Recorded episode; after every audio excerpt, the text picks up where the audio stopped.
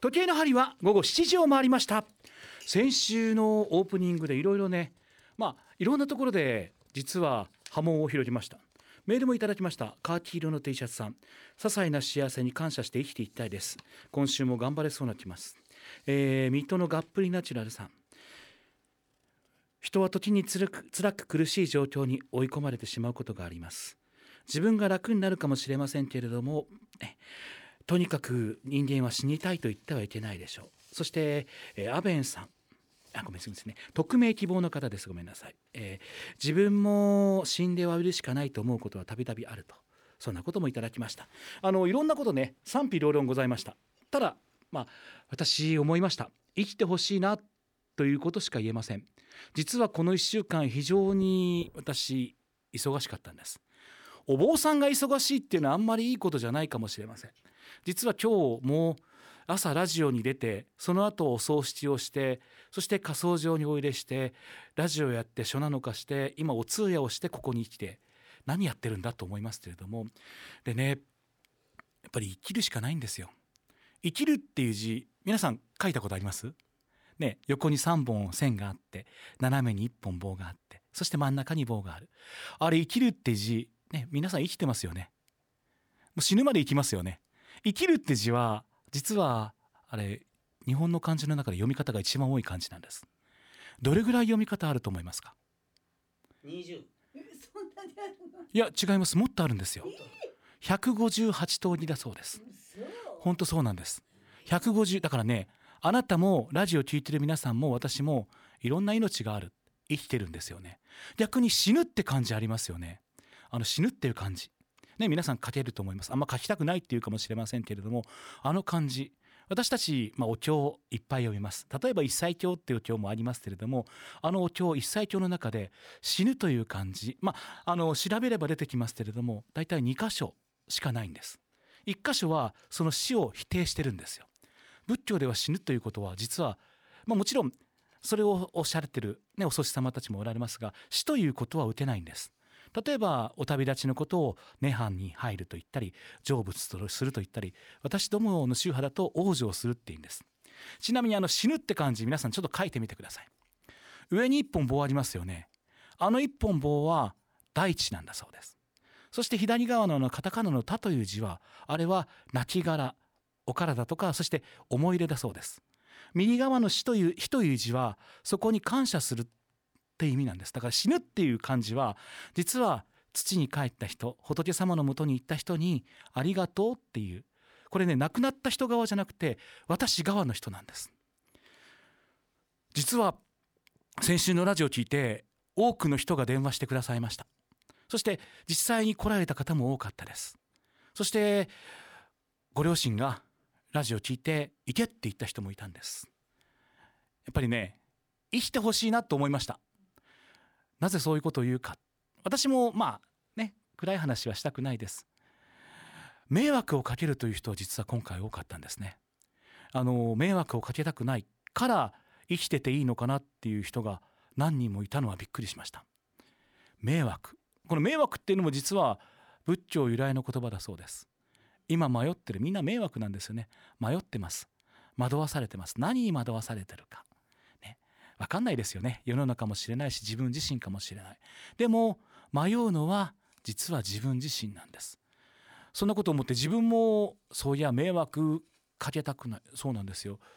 例えば学校に行ってでも辛いことがあるから辞めたい。でも辞めるとお父さんお母さんに迷惑かけちゃうんじゃないかなとか仕事しててせっかく就職できた会社辞めたら会社にも迷惑かけるし親にも迷惑かけるし今会社でみんなに迷惑かけてていていいのかなとか友達に迷惑かけてるとか自分自身のことを思い出しました。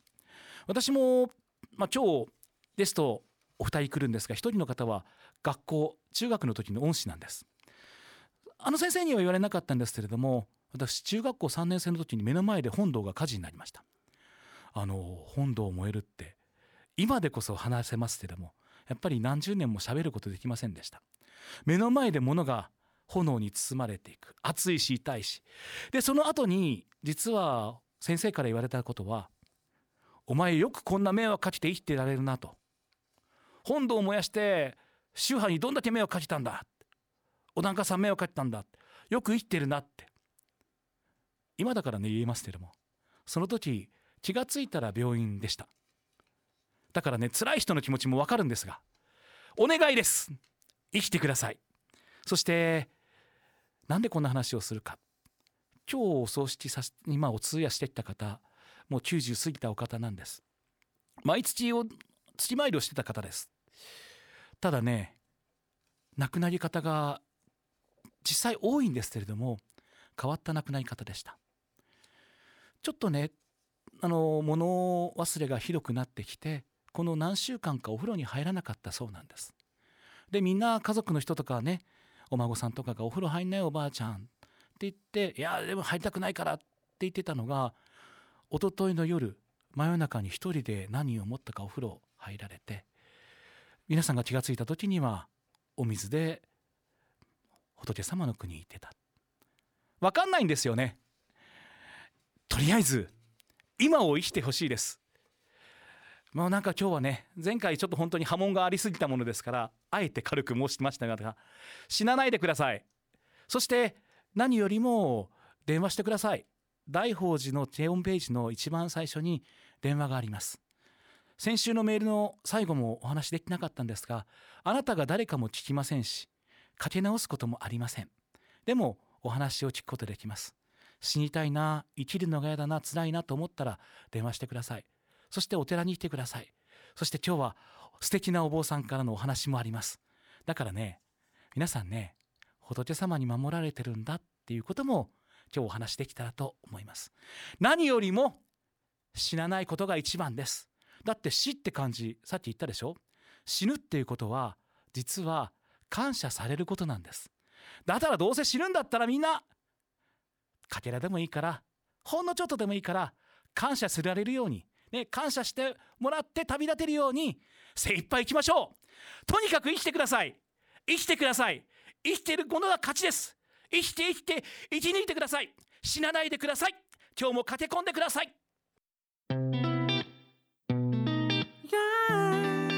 ラジオショー長谷尾廉歌のちょっと駆け込まないと。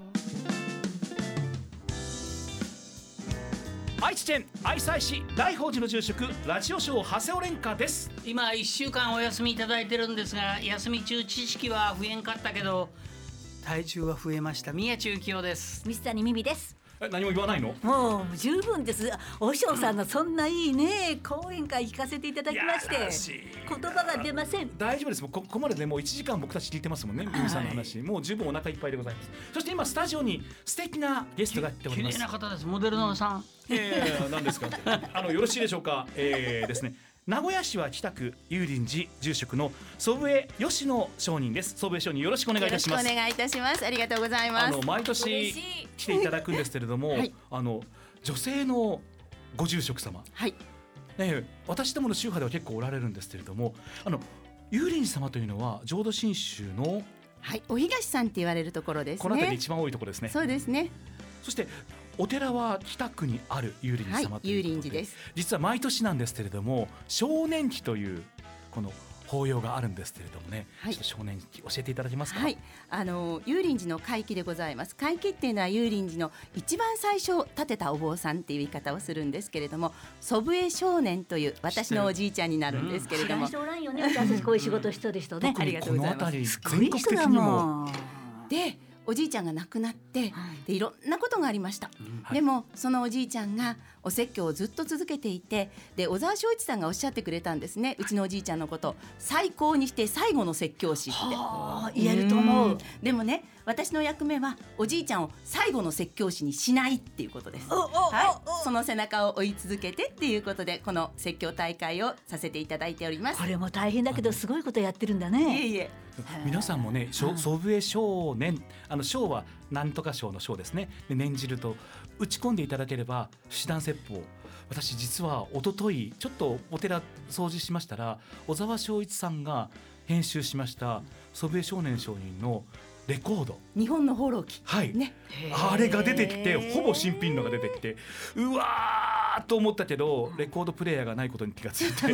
さあどうしようと。うちに聞きに来てくださいじゃあ。レコード貸します。あのそうなんです。特にあの諸米少年商人と言われますと不死弾説法そうですね。ですよね。うん、ただ不死弾っていうのはねあの戦後の言葉なんです、はい。講座の上でお説教をすることを説教だったんですけれども、はい。こう戦争が終わってから西洋文化になっていってで講座っていうところでお説教をしなくなった。でももう一回その講座でお説教してほしいな扇一本の素話っていうんですけど何にも見ないで一生懸命語りかけるんですよね。はい。でそのお説教をもう一回復活してほしいっていうごもっとさんたちから生まれた言葉が不死弾っていう言葉なんですね。私は40代の時に聞いてるんだよはいおあのおじい様の。ねそうなんだまあもう本当にすごいリズムと引き寄せるみんな来てる人がもうな中川区のどこかのお家でやったんですよね。もう暑いんだけどもう最後までじーっと聞いて笑って笑って。ねしょ収録してあるんカセットテープもいくつかいたら見まして、うんうんうん聞いてるだけであの僕たち一応ね喋りのプロなんねお説教宗派が違うんですが涙が止まらないし手が震えるんですよ。あの初めしんみり中おかしく、はあ終わり尊くっていうんですね。初めちょろちょろ中パッパじゃなくてね。そうそうそうちょっと似たような感じですかねまあでも本当にねあのいろんな笑いの中に涙があったりでも最後はちゃんと手が合わさるっていうことで、私がいつもねうあんな笑って涙流して、はい。い、い話だったね。そうなんです。だからみんな聞いて。今あの長谷尾さんがいろいろお話しくださったんですけど、うん。仏法に出会うって嬉しくって楽しくってはい。厳かになるんですよ、あーだから幽林寺のテーマは嬉しく楽しく厳かに。このっていう厳かが難しいね。でもねちゃんと手が合わさるんです。で長谷尾さんだって今そうですよね。痛みをちゃんと優しさに変えてらっしゃる。だから痛みをこう優しさに育てていくっていうのが仏様の導きなんだなっていうふうに思ってます。そしてその吉野上人が、ね、あのご住職をされてますこの幽林様でこの日曜日にこのはい。少年期という、もうお説教大会ですよね。そうですね。今年で13回目13年目を迎えるんですけれども、はい。はい。でと今年はですね長谷尾蓮華先生に出ていただくんですよ。今のようないい話してくれるんでしょう。喋れますかね？大丈夫です。あの宗派が違うからねと思いますけども他にもでも結構あの そうですね。有有名どころがはい、集あのまられますね。どうする家康の三河三河の一向一揆の拠点になった本證寺の住職さんであるとか。大き。なお寺ですね。はい、そうですね。で、また岐阜からあの炎上寺というところの若さんがここは来てくれたりですとか、あと福井から、えー、平義かあのあの有名な人じゃないの？え福井の方？うん。福井の方はね、あのお正名の有名な人かもしれないですね。あの平長子さんっていう方と、そしてえっと大阪から花房さんっていう方と、またあの稲沢から梅山さんっていう方がお話をおされに来ます。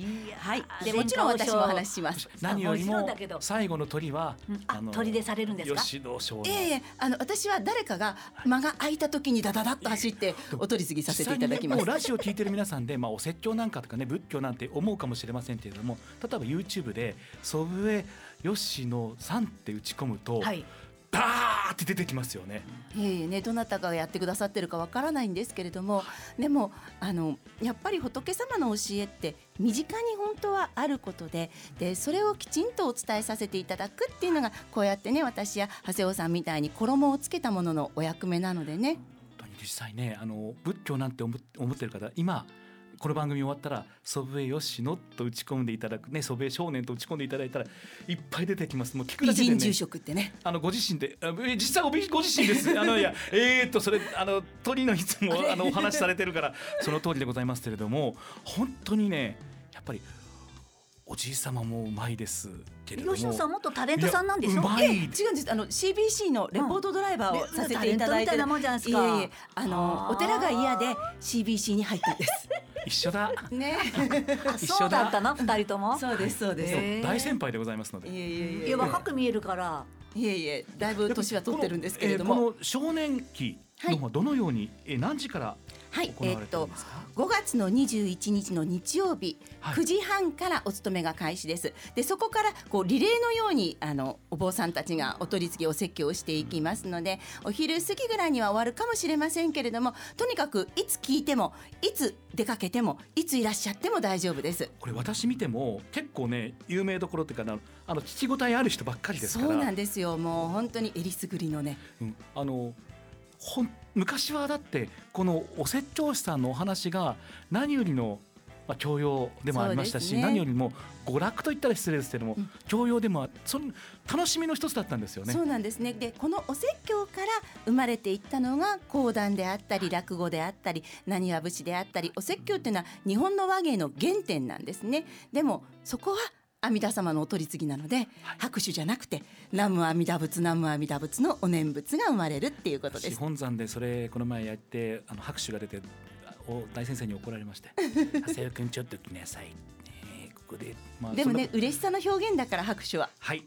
ですね。さああの幽霊寺様どの北区のどのあたり？はい、えー、と北区の辻町というところなんですけれども、はい。あのー検索していただければちゃんと出てきますので、名古屋市北区辻町の幽林寺というお寺でございます。たまにはね仏様のお話とかいい話を心にね受けてみてはいかがでしょうか？そうなんです。あの幽林寺住職の祖父江吉野上人せっかくですからラジオを聞いてる皆さんにね一言メッセージお願いできますか？はい。あの私お説教大会始めさせていただいてで今お話がありましたけど息を引き取ってます。息を引き取るっていうのは私のおじいちゃんの最後の大きな息を引き受けさせていただく引き取らせていただくから息を引き取るっていうんですね。でその亡くなった人を感じながら自分の命の大事に出会うからその日を命日っていうんですね。はあ。お坊さんらしいでしょ？素敵ですあーいい言葉だね宮地君。今日ねいいのがもう一個。いつも帯が違うの、うん。今日はね宮地さんのためによく合ってるの？はい時々。ちゃんとね勝負のついた帯を締めてきました。帯ですごいね。上手に着てらっしゃるえー少年期第13回説教大会こちらの方は名古屋市北区の幽林寺本堂で行わさせていただきます。今週日曜日5月21日の日曜日です。午前9時半からお勤めが開始で、はい。だいたい午前中いっぱい、ね。いろんなお話が聞けますからね、はい。あのあ仏教ってこんなに身近だったんだ。仏教ってこんな楽しかったんだ。仏様の教えってこんなに素敵なんだっていうことを身をもってあ私どもだとねおお念仏は毛穴からいただくって言われますのでぜひ遊びにで楽しみにしていただきたいと思います、えー、幽林寺住職の祖父江吉野上人でした。ありがとうございました。どなた様もお参りください。今週日曜日9時半から幽林様にぜひ足を運んでくださいラジオショー長谷尾廉歌のちょっと駆け込まないと。メールは CBC 公式ホームページ番組メールボックスから。ファックスは052-263-6800 052-263-6800まで。おはがきは郵便番号460-8405 CBC ラジオラジオショー長谷尾廉歌のちょっと駆け込まないとまで。ツイッターはハッシュタグ駆け込まないと。かけこまはひらがな、ナイトはカタカナです。かけこまナイトでつぶやいてください。駆け込みお待ちしてます大宝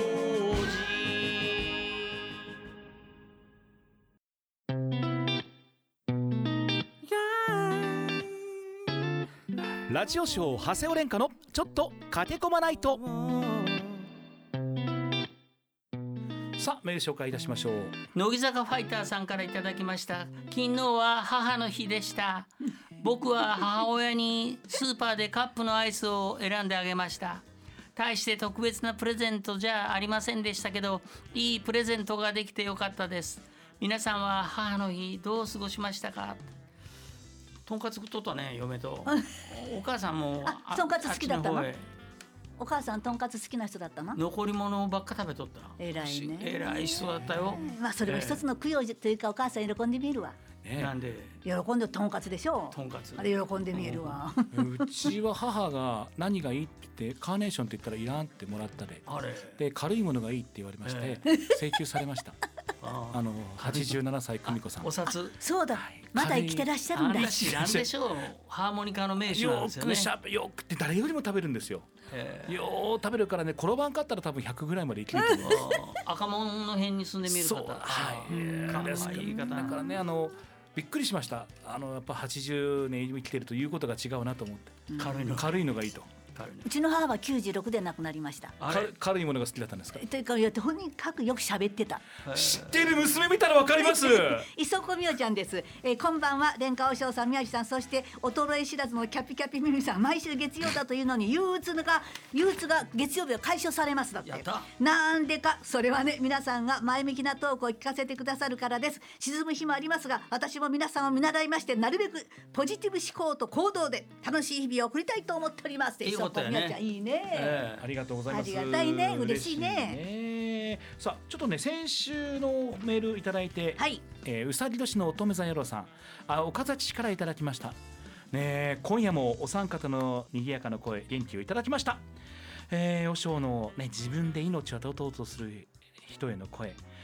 その人に響いてくれることを祈ってます。実際ねでも自ら命を絶とうとする人その瞬間にはどんな思いなんでしょうねその瞬間には何もないと思いますがいかがでしょうか？これ僕実際そうでしたが気がついた時にはというのが多いですしまあお話ししますけれども本当にね5月病なのか知らないけど3月4月5月多いのよ。で現場は必ず僕はお参りするようにしますけれどもそこまで行くスタンスの間に気がついたらいいんだけどね。あの例えばビルだったら上まで行く。そして扉を開けてフェンスを越えるってそこまでで気がつけるようになったらいいんだけどね。電車だってわざわざチケット買って入るのよ。実際そうなんです。だ僕もそうでした。あのね不思議なことにあ新品の下着とシャツとズボン靴下履いてたって。なんでしょうね。でもねそう思ってる人が近くにいたらこのラジオ聞かせてください。もう嫌なことを忘れますよ、ねもうとにかく生きてください。さあね、はい。今日もいろんなメールいただきたいと思います。まだまだどうぞ駆け込んでください駆け込まないと。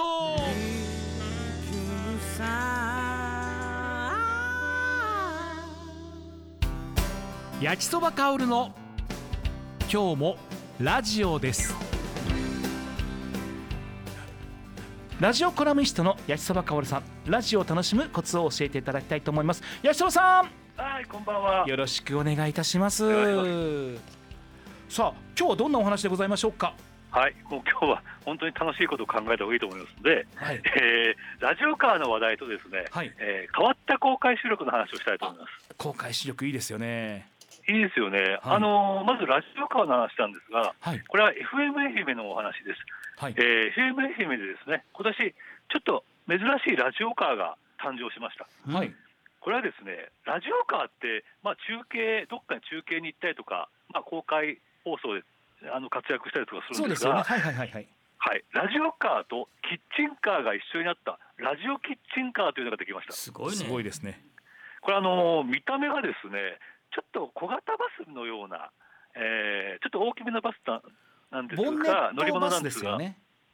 あですね。はいはい。でこれですね、地元の食材を使ったメニューの提供や、えー FM ラジオの、えー中継、まあ公開収録などなどができます。これはもう機材が全部中に入っているやつですね。はいで、えー見た目がですね青と、えー赤のボディでしてこれは FM 愛媛の、えーイメージカラーとなっておりますですでにですねあのマラソン大会の中継だったりとかあとはイベントにですね、えー行ったりとかしてですねもう活躍をしております。すごいですよね。面白い。キッチンカーと ラジオカーがいっぺんになってるんですね。一つになって。るそうなんですよ。あのバスの中から中継できるみたいなそのまま公開収録ができるみたいな感じでなってますね。見ていただきたいんですが、はい。で現在ですねこのキッチンカー、えーラジオキッチンカーの愛称を募集しております。うん？FM CBC ラジオでいうとレインボーカーみたいな感じですね。はいで、これ今月いっぱい締め切りですので、えまあ気になる方はですね、FM, FM のサイトをチェックしてみていただきたいんですけども、はいはいあのもう一つ実は広島の RCC ラジオでもちょっと変わった、えーラジオカーができまして、はいはいはいはいこれがですね、2箱2箱カーって言います。二箱ってあの荷物の箱って書く感じの箱ですなんですね。はいあの軽トラありますよね。はいで軽トラの荷物を載せる部分にあのでっかい箱みたいなのをかぶせまして。はいでその箱の箱をですね、まあ、オープンカーのようにウィーンと開けると大人4人が座れる椅子とテーブルが用意されておりましてでそこにマイクを置くと公開収録ができるっていう。すごいですね。あのよくあのトラックのウイングみたいな形のをいわゆる軽トラの上に乗せてるんですよね。まさにそれです。はい。でこれがですね、まあ、あの今使えてないんですが、去年1年間ですね、あの広島県内のいろんなところを回りまして、えーその町に集まったリスナーの皆さんに、その町の魅力を聞く番組というのをですね放送しておりました。いいですね。ねであのまあ、先ほどその、まあ、ニバコカーだったりとか、はい。えーラジオキッチンカーとかいろいろあるんですが、あのラジオカーにはですね相性がついているものが多いです。そうですよね。はいはいはい。はい、そこでですねその愛称をねざっと紹介したいと思うんですけども、はいはいはい。例えばですね動きを感じる愛称としましてはスクーピー。スクーピはい、これ実はですね、ラッキー FM 茨城放送、静岡放送、宮崎放送の3つの放送局がたまたま同じ名前になってます。ーなんで？スクープの本当たまたまだと思います。スクープの P はい。あと山梨放送はスコーパーです。スコーパースクーピー。なかなかなかちょっとかっこいいですね。はい。あとキュートな名前でいきますと、えー、とあ北海道これ STB ラジオのランラン号、ランラン号。はいはいはい。はい、山陽放送のラジマル。ラジマルで同じくラジマルでいくとラジマルオモゾー号という名前がついたのが四国放送、はい。これなんかかぶってるのはちょっと面白いですね。なんか結構ラジオカーって名前が被るんですね。ね意外とかぶってますね、はい。あとちょっと変わったところでいきますと福井放送のエコーメイト。エコーメイト。はいあと IBC 岩手放送は684 684あれ変わってますね。ミニーなんていうのもあるらしいですね。あミミありますね。ミミ熊本ですね。なんかよく喋りそうですよね。いいいいあの可愛いからねあのラジオカーですね。はではですね最後にですね、はい。あるラジオ局のラジオカーの相性を言いますので、果たしてどの県の放送局のラジオカーかっていうのを当てていただきたいんですが、いお願いします。もうこれすぐわかると思います。はい。空いたカはい。ー、空いたカ空いたか九州の方ですか？ー、あーこれどの県でしょう。えー、空いたか。えー、福岡？あ、福岡福岡。あの KBC 九州朝日放送が空いたカーという名前で、えあー。ーレポーターがです。ね空いたガールという名前です。会い空いたががある。会いたいですね。いいねそれ。ここもともとはですねひまわり号という名前だったんですが、はい。あの5年前からえちょっとリニューアルしまして、はい。これはラジオもテレビも両方中継ができるような設備になってます。なるほど。はいはいはいはい、ということでですね、まあ、ラジオカーとかも注目して、えーラジオ聞いていただくとますます楽しめるかなと思います。CBC はレインボーカーですもんね ね、おしまあかっこいいですよね。かっこいいですか？うんかっこいいかっこいいですか。あの車かっこいいですよねあれ。車かっこいいですねええはいありがとうございます。えー坪さん、またね、ラジオの楽しいお話を教えていただきたいと思います。はい今週もありがとうございました。はい焼きそばかおるさんでした。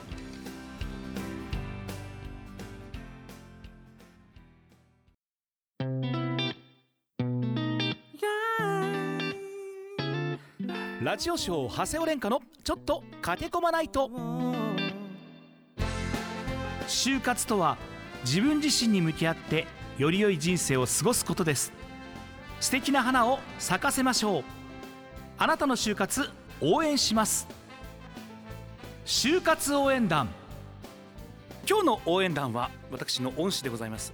東海高校教員。そして NPO 法人被害者応援愛知ボランティアセンター理事長の久田光正先生です。久田先生よろしくお願いします、よろしくお願いします。なんか30年ぶりぐらいのような感じでございますけども。ね久田先生あの愛知ボランティアセンターと言いますと本当にニュースとかでもよく聞きますし何よりも本当にまあもうそこの愛知ボラセンの活動については今日は置いときましょう。えそうですね。もう皆さんね今日ここではないので愛知ボランティアセンターではい。ホームページ見ていただければはい。活動え見れますけれども、はい。実際に僕先生のイメージとしては、はい。何かあったら誰よりも先に何かあった場所に行く人だと思いますけれども。ありがとうございます。あの、はい。もちろんあの東日本大震災もそうでございますけれども、今回僕先生にちょっとお聞きしたいのが、はい。トルコにはい真っ先に行かれたそうですね。真っ先じゃないですよね。一ヶ月半ぐらい経ってますので、まあでも三月の十五日に日本で名古屋出まして、はいえー、25日に帰ってきました。えっと向こうでえー一週間あのボランティア活動したんですけれども、普通はあの現地にえーはいの NPO の誰かがいるとか、はいえーなんかいると思うんですけども何にもなし。何もない、はい。ホテルの予約をしたぐらいですね。ただ、はい。ただまあ新聞にあの子供のための、えー活動しているテントっていうのが紹介されてましたので、もうここに行こうと、えー決めて、でまあいろいろ波乱万丈ありましたが、まあいろいろあってたどり着いて、で、えーそこで1週間、えードラえもんの、えー着ぐるみを着てああ。活動してました。ドラえもんっていうのはもう世界的に。いやあんまりね子供たち知りませんでしたけどただ、はい。美味しかったって変ですけども実はトルコでボランティア活動をしようとするとアファットっていう首相官の府の、えー危機管理局の許可をもらわなきゃいけないらしいんです。で2月に、えー行った神戸の団体は申請から許可まで3日かかったんです。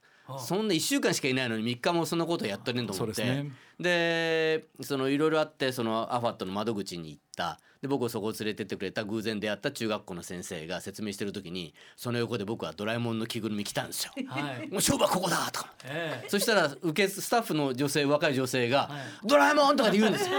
彼女ドラえもんしたわけ。はい、で、えー白雪姫が自分のコスプレの写真を見せて僕に「でほらほら」ってでそこであの窓口でその辺大騒ぎになりまして写真撮って。でそれで OK。オッケー。日本からマジかよ日本から来た青い格好してる変わった人がいるぞと。実際に先生はあの、まあ、愛知ボラ線で、はい。あのまあ、東日本大震災でもはい。お父さん、お母さんを亡くしはた子どもたち、ねええ。応援なさってますけれども、はい先生やっぱり子どもまあ、学校の教員ですからどうしてもそこの子供が気になるわけですね。ですからあの、まあ、阪神大震災以降ずっとあのお父さんやお母さんを亡くした子どもたちの応援活動を、えー続けてきていますので、はいまあ、あのトルコでも子どもと、えー遊ぶというのが第一の目的ですけども、そこで一生懸命真面目にでも楽しく子どもたちと遊んでいると。えートルコで親を亡くした子どもたちを、まあ、何らかの形で応援したいと思っていましたの。で、はい。そこにつながっていくだろうという確信を持って、はい。えー活動した。確信通り。ええ、確信通りなんです。先生行かれたのは被災地はい。からどれぐらいのえーっと僕が行ったのはヌルダというところで、えーはい、えー震源地から25キロぐらいしか離れてないところです。結構近いです。近いですね。はい。ですから初めてそこに行った時にあの、えー皆さん覚えてらっしゃると思いますがマンションが相当倒壊しましたよね。そうですね。でそれも倒壊したマンションだらけだったんです。はい。ポソッと降りて。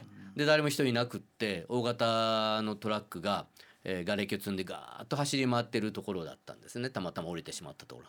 ものすごく怖かったです、はい。今までいろんな被災地行きましたけれども例えば東日本大震災だったらもし余震が起きても、えー津波が怖いだけですからその津波のことこない高いところまで逃げていけばいいここまで行けばいいっていうのは分かるわけですね。だから東日本阪神の時は火災ですから、まあ、火災はめったに起きないだろう。でも今回余震が起きたら僕の目の前のこのあの半分ぐらい残っているビルは倒れるかもしれないと思ったら本当怖かったです。そしてやっぱりでも子どもたちが、はい。であのまあ、子どもたちが遊ぶテントはちゃんと用意されてましたね。はい。あのそれはあの国だったり行政だったりがあの僕は日本で見たことないのいっぱいありました、えー立派なテントの前には、えー移動動物園があるんですよ。作ってあるの？るんです。で遊具もわざわざそのために遊具が作ってあって、はでそれから大きなそのなんていうのトラックのこうがあったやつがありますよね。この上には、あのーなんかゲームがバーッと積んであってで子供が無料で順番に遊べるとか中学生高校生向けの自習のためのテントがあったりで先生がボランティアでそこにいるとか本当に日本では見たことないようなものがいっぱいあったんですね。ですから僕が行けたのもそういうことをやってるからそこに入り込めたっていうか、日本で実際に先生もいろんなところ見てこられましたけれども、はい。日本ではそこまでないです。できてないですよね。はい、しかも僕は1ヶ月半ですから、1ヶ月半の時点でそれほどのものを見たことがないです。でもびっくりですね。びっくりです。いろいろびっくりしました。で子供たちはみんな元気でした？あのね、えーそこの遊びに来てる子たちは元気です。はい。で、えーそれからしんあの大きな災害を受けた子どもたちというのはあのみんないい子になるんです。日本だろうがどこだろうが。その大変なことは分かるので,、はい。でそうやってそうすると親はあやっぱりこんな大変なことを経験してるのでいい子になったんだよねって思って喜ぶんですけれども子どもたちはものすごく抑圧的になるので解放しなきゃいけないんです大騒ぎでわーっと大騒ぎするようなことが大切なんですね。先ほど子供親が見てって言います。けど親が例えば維持の方個人の子でもいるわけですよね。います。でその僕が本当は目をつけたかったというか見なきゃいけなかったのは僕が遊んでいるその向こうでポツンといる子どもたちがいるはずだただどうしても自分一人しかいないのではい。そこまで目配せができないんです。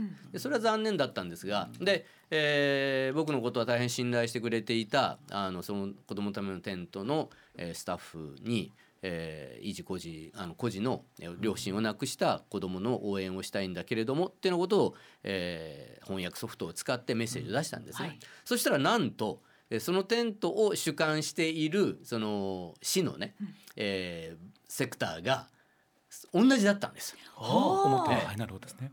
でよかったらじゃあ話に来てよっていうことで偶然？偶然です。本当に偶然、びっくりしました。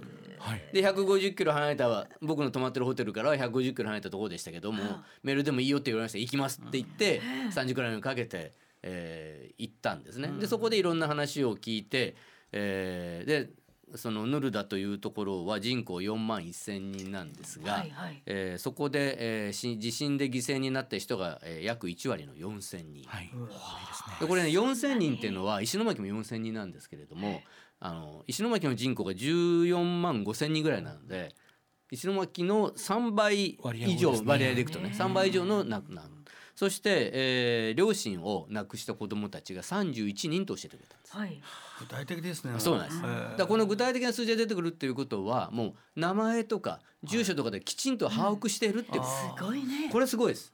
一年僕たちはあのー愛知ボランティアセンターは1700人ぐらいの維持個人に応援金を送っていますけれどもこれはあのどっかからまあ個人情報なので教えていただけませんから自分たちでいろいろな形して集めて苦労して集めたあのものなんですけれども。で、えーまあ、31の数字をいただいてで8月に、えー僕はもう一度来たいと。でその時に、えー、維持個人の皆さんに、えーまあ、いくばっかのお金を届けたいと。でそれとともに、えー日本の皆さんの、えーメッセージをトルコ語に直して届けたい。でここは僕はお金も大切だと思うんですけれども、はい。お金以上に遠く1万キロも離れた日本から自分たちのことを応援してくれてる人たちがいるんだっていうことが一番最初に言われた、その死ぬなとか、はい。生きろっていうメッセージにあのつながっていくというふうにあの思ってます自分たちのことを見ててくれてる人がいるっていうのはやっぱり元気になりますよね。そうなんですよね。生きてくやっぱり糧になりますよね、はい、本当はもっとたくさんのあの町の、えー個人に応援したいんですけども、僕ができる範囲はもうせいぜいそこぐらいしかないので、まあ、縁のあった町に偶然ですけれども縁のあった町の31人の、えー両親亡くした子どもたちを、えー応援していきたい相当辛い思いを、えーしてることはもう間違いない。先生ちょっと僕わからないんです。維持と孤児って何が違えっうんですか、と孤児は両親ともども亡くした子ども、はい。で維持はあお父さんもしくはお母さんを亡くした子どもたち。それ以外例えば兄弟を亡くしてるかもしれないんですもちろんそうです。の子たちは。これだけの1割の人たちが亡くなってますので、えー自分の親戚とか友人で誰も亡くならなかったあのいないでしね。いないと思います、ね。それも突然ですからね、はい。怖かっただろうし不安だろうし、夜でしたからね。はい。そんな私たちが先生、何かできることがあるんですか、はい、で、えー皆さんよろしければ私に、あのお金を預けてください、はい。そしてメッセージも、えーください。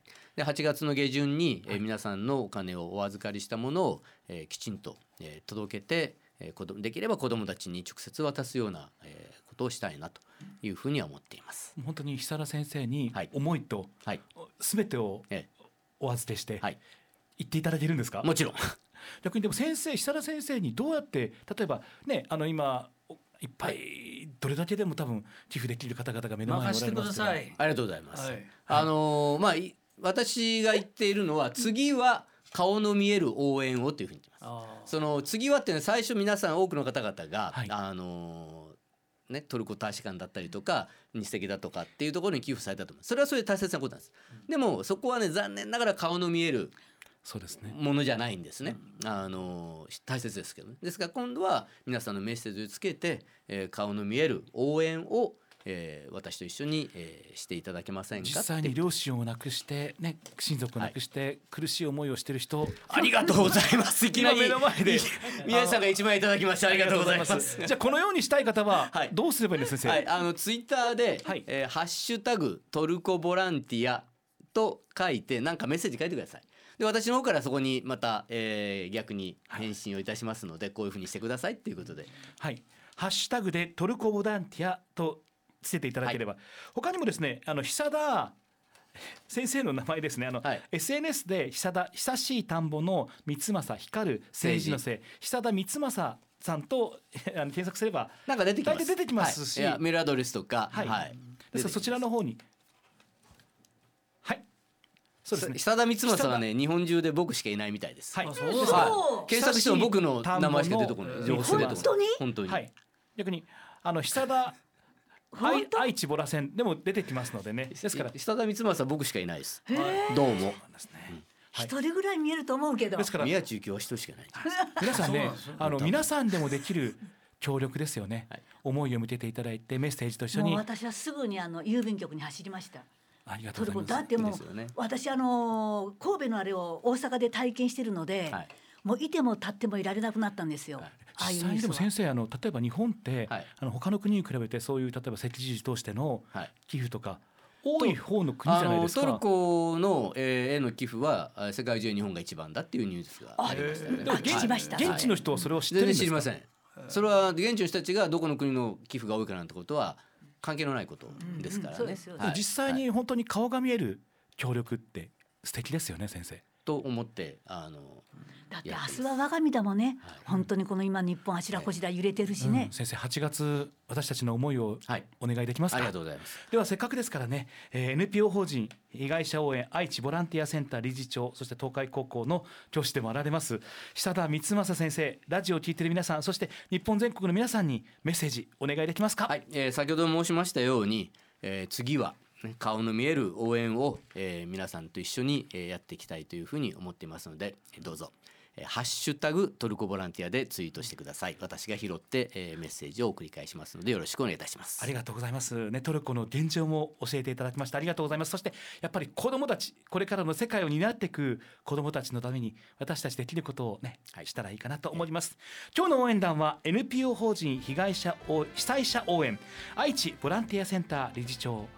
そして東海高校 教師でもおられます久田光正先生でした。久田先生これからもよろしくお願いします、はい、ありがとうございました。はい、はい、ありがとうございます。好き好き好き好き好き好き愛してるラジオショー長谷尾廉歌のちょっと駆け込まないと教えておしょさあメールお願いいたしますいただきましたそこそこよしこさんトヨタの方です。おしょうみえさんみみさんいつも楽しい。いえちょっと駆け込まないとの場合のため、えーためになって面白いって言っていいでしょうね。試しろいっていいんでしょうか？っていう。はい。えーあんまり短しやなんでもいいわけじゃないんだけどまあ伝わるね。仏壇お墓参りなんかで手を合わせるときに親指をパチンとすることを亡くなった父から教わり小さい時からずっとそのようにしています。父親に意味を聞いたことがあるような気がしますが全く覚えておりません。おしょうなんか意味があるんですか？あるの？えーっと親指これでこれですよね。え男子師団とか男子って言いますけど指の段って書くんです。これね僕たちとあのまあお清めです。でもあの皆さんはしなくてもねこれ右手だけじゃなくて左手はちょっといろいろ印を組んでこうやってポンポンポンって、それどうして見えるんです今。で親指をあのこうやって人さ親指を人差し指を前に出して親指をまああのお清めです。えなんで音が出るの？え音出るようにしてるんです。可愛い子はみんな出るよ。かわい。いあの宗派によってもっとねパチンっていう人もいます。あー。知らんかった。それ違うそれポール・マチャンです。ああのそうです。それ師団とか男子っていうふうに言いまして、ええ。あのいわゆるお清めですはいくじを切るのと同じ意味があるのですがあんまりおお一般の方はやらなくてもいいと思いますそこそこよちこさんお清めらしいです。はいえー南区の宮西博さんです。えー、耳たみみさんこんばんは。懐かしい声が聞こえてきて嬉しいです。そして今朝の公共放送のラジオで大竹誠さんが師匠を語るということで上岡龍太郎さんのお話をしていました。しかし上岡さんが突然現役を引退してからは一度も連絡をお会いしたことがないと話していましたが、ミミさんも上岡龍太郎さんとはお近い関係にあったと思いますが、今はどのようにお過ごしなのかなと気になってメッセージを送った次第です。もう奥様と二人で、うんこれはそれは静かな毎日を送られておりまして子さんは見ないの？あ見ますあの東京で映画監督です小林翔太郎という有名。はい有名有名ああそうそう有名なんだよね。はいもう今だんだんだんだん大きな仕事をされてます、はい。で今度あの京都で会おうということになって。あのちょっと収まったらコロナが、はいはい。みんな高齢者だからね3人とも、だから京都の真ん中で名古屋から行って向こうは大阪から来てあ食事でもしようかという話になっておりますね。また近況お知らせいたします。あ本ね、はい、ありがとうございます。はい。アベンさんは青森県から。私の母はとある病気です。日々筋肉が衰えています。最近は家出ることも難しくなりました。でも今でも家事をできる限りしているんです。2階にも上がってるんですよね。見てる私としてはね、怪我するんじゃないかな、落ちるんじゃないかなと思っています。えーでもね母はスタイル変えないんですよ今私は地方勤務で両親とは別居していますでも心配が募りますいつか事故になるんじゃないかな取り返しつかないことになるんじゃないかなと思っていますでも母はね今の生活パターンを保つことで気を張って生きている。逆に1階の限られたスペースに押し込めたらなダメなんじゃないかなと思っています。先日帰宅した際夜中にお手洗いに落ち部屋に戻った時に母が転んで顔を打っていました。ねあのー母はね十分気をつけてたのに転んだって悔しがって泣いてました。多分ね久々に帰ってきた私に気を使わせないように自由に動かない体でも必死だったんだなと思います。それでも母はね今までの生活を生活パターンをそのまま維持することを決断してます。どうしましょう？私はどうしたらいいんですかね？声かけたりいろいろした方がいいのか？それとも母の自由にさせた方がいいのか？基礎体力つけてあげるといいかもしれんね。なるほどですね。ヒンドスクワット。ヒンドスクワット。僕朝はいやっとるそれスクワット？やってます、ええ、スクワットだから見事な。マイクを中心に喋らなあかんだろでうも例えば何か他にも例えばね手すりをやる用意するとか、はいはい。あのすぐ落ちないように何か、風呂で滑らないようにするとかね。お風呂もね、ええ本当にねええ。今年に入ってから先ほどのお話じゃないですけれども僕7件ぐらい送ってます。お風呂で亡くなお風呂で。お風呂で転んだ方もいるし、えでお風呂であの違う人間ね10センチあったらあの命立ちますのでお水は、うん本当気をつけてもらいたいです。もちろん心臓でねヒートショックってこともありますし、だからね例えばあのあるある一人でねマンションで一人暮らしの方がおられるじゃないですか、は水谷さんっていう方が。あんたそうなの、はい。水谷美和子さんが月曜日来なかったら何かあったのかな、本当だね。気をつけとってよ。ちゃんといつも連絡するようにします。はい、わかりました。待ってるよ。はい。マラソンランナーさんです。えっ、と今日のゲスト、今夜のゲストは、あの信州大谷派有林寺住職の祖父江吉野さんでしたよね。はい。私は落語が好きで落語の元祖と言われる不死団説教を聞いてみたいと思い、やっと亀文化祭で祖父江吉野さんの不死団説教を聞きに行ったことがありますって。うん。後で分かったんですが吉野住職は CBC のアナウンサーだったんだと平野ゆかりさんに聞きびっくりでしたって さっきおっしゃってましたね。ね平野ゆかりさんゆかりちゃん元気？秀志君と一緒にやったねゆかりちゃんって。本当？そうですね。うん確か、ちょっあと紹介しましょう。はい。えーねこれ質問ありますね。ワイルドタイガーさん、知多郡は南社長からいただきました。はい今年親父の三回忌なんです。昨年一周忌したのに今年はもう三回忌ですか？ねえ三回忌一周忌に比べて誰呼べばいいんですかね？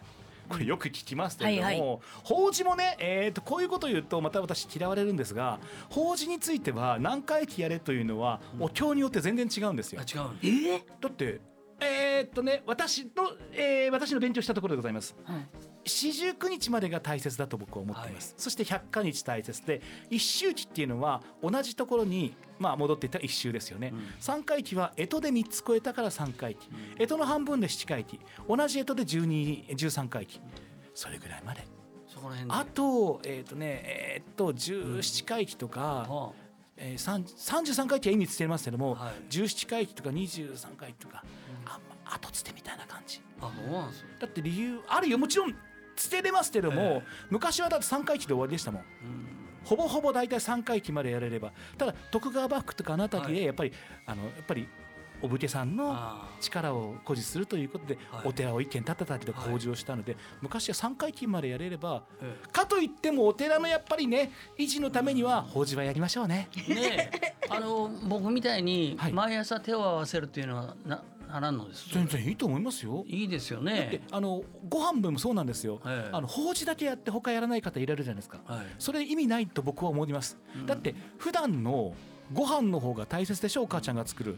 法事とか法要はたまに食べるあのおおごっつおだよ、うん。おごっつおだけしかやらんかったら、うん。普段のご飯食べんかったらお腹減って死んでまうがねそうだよね。同じなんです。毎日手合わせん人がうん法事だけでやったらダメ、ええ。法事もやってね毎日美味しい普段のお母ちゃんのご飯食べとって、うん。でたまにねおごつを食べるからいいんであっておごつだけだったらあのご先祖様お父ちゃんお母ちゃん悲しみます。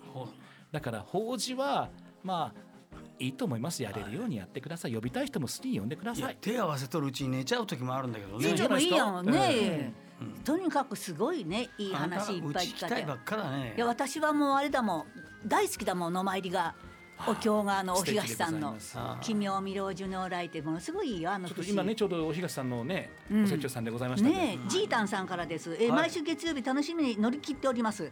来月のひ6月7日に2年前に亡くなった父の納骨のために水曜日に母と姉と3人で大宝寺にお邪魔しましたって。はいありがとうございます。大宝寺の方と来られる方とのあ大宝寺の方と来られる方との楽しい話居心地の良さであっという間に1時間経っていました愛妻師の方の優しさに触れて母の日の楽しい思い出の1ページができましただって。ありがとうございます。今でもコーヒー出るんです？ー出ますよ。カフェオレも出ますし。この間リンリーさんと行ったよ二人で。あごめんなさいいなくてうん、いいすみません忙しいそうだったからさ、あ。の外のあの樹木層、ずっと見て、大きい木だよ。ありがとう。うん、すございますごいやストレートマンさん仙台からいただきましたね。私も4年前自殺できなかったんです。いろいろありました。ねえあのいろんなことがうまくいかなかったです自殺する勇気を自分の才能を信じて死ぬ前にやりたいこと好きなことを全てに使うと決めたのが僕の生き方です、ねえ勇気ができなくて勇気がなくて自殺できなかった僕の唯一の生きる道だから。よかったよね勇気がなってこういうのは。そうよ、ええ。ねだって生きとってなんぼだもん。生きとるものが勝ちだでね、ええ。他にも桑名のごまちゃんさんいただきました。生きていれば誰かの役に立てますいいのか悪いのかなんて誰にもわからないです。信じて生きる方がいいと思います。そんなに慌てて死ぬことないだろう。ですよね。同じごまちゃんから、はい。みんな寝てますか？ちゃんと倒れたら続かんでねっていう。ありがとうございます。よう寝とる。よ8時間か9時間最後にね、瀬戸のてっちゃんさん、瀬戸市からいた。だきました。僕のような人にも一括してほしいと思いました。ねじゃあ最後に言いましょうか。はい。ね、ラジオショー長谷尾廉歌と。宮中京都耳でした。みんなラジオ聞いてみんな精一杯生きようよ。生きて生きて生き抜くんだ。そして月曜日はこの番組に駆け込んでください。ではまた来週